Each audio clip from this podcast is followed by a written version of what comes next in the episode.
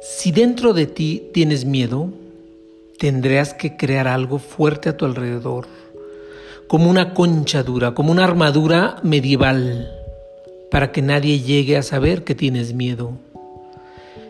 Pero eso no es todo.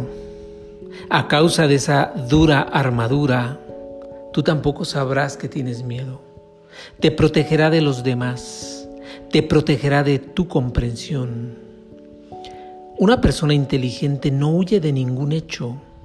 Si tiene miedo, entrará en él porque la forma de salir es atravesarlo.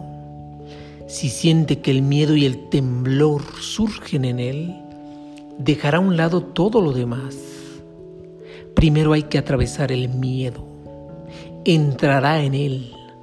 Tratará de comprender.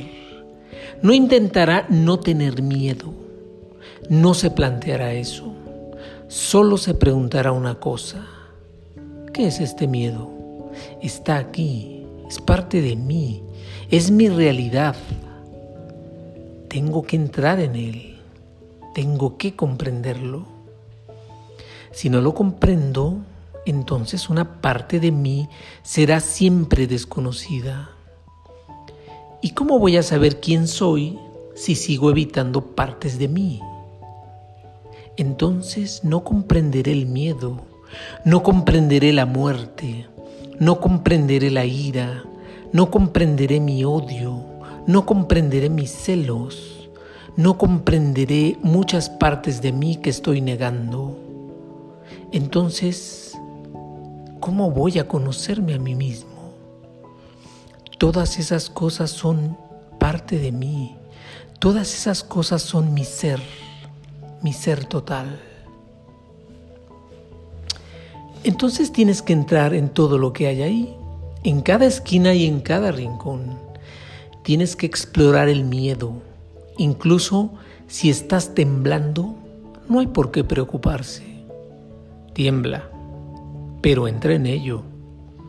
Es mucho mejor temblar que escapar, porque una vez que escapas, esa parte permanecerá desconocida para ti y cada vez tendrás más miedo de mirarla, porque ese miedo seguirá acumulándose, ese miedo seguirá creciendo, se hará más y más grande si no entras en él ahora mismo, en este momento.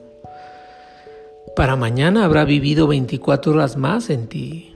Y cuidado, cuidado porque tendrá más raíces dentro de ti, tendrá mayor follaje, se hará más fuerte. Y entonces será más difícil de atajar. Es mejor hacerlo ahora, es mejor hacerlo en este momento, ya, en esta tarde, en este día. Y si entras en ello y lo ves, y, verlo significa verlo sin prejuicios.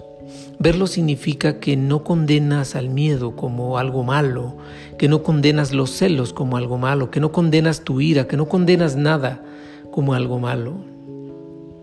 ¿Quién sabe? Por alguna razón está ahí el miedo. ¿Quién sabe qué es? Pero hay que explorarlo para saber qué es. El explorador tiene que permanecer abierto a todas las posibilidades. No se puede permitir tener una mente cerrada. Una mente cerrada y la exploración no van juntas.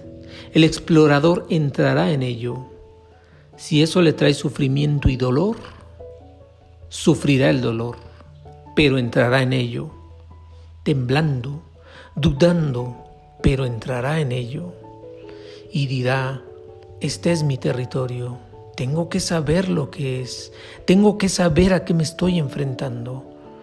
Quizá me traiga algún tesoro, quizá el miedo esté ahí solo para proteger el tesoro y bueno, ¿qué te puedo decir yo?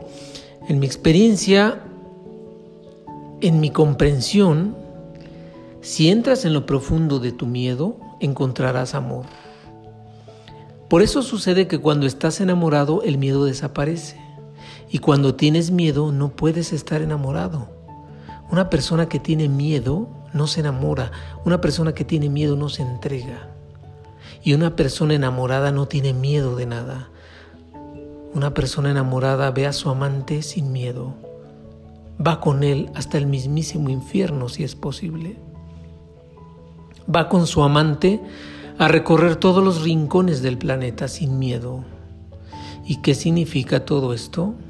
Es una aritmética simple. El miedo y el amor no existen juntos.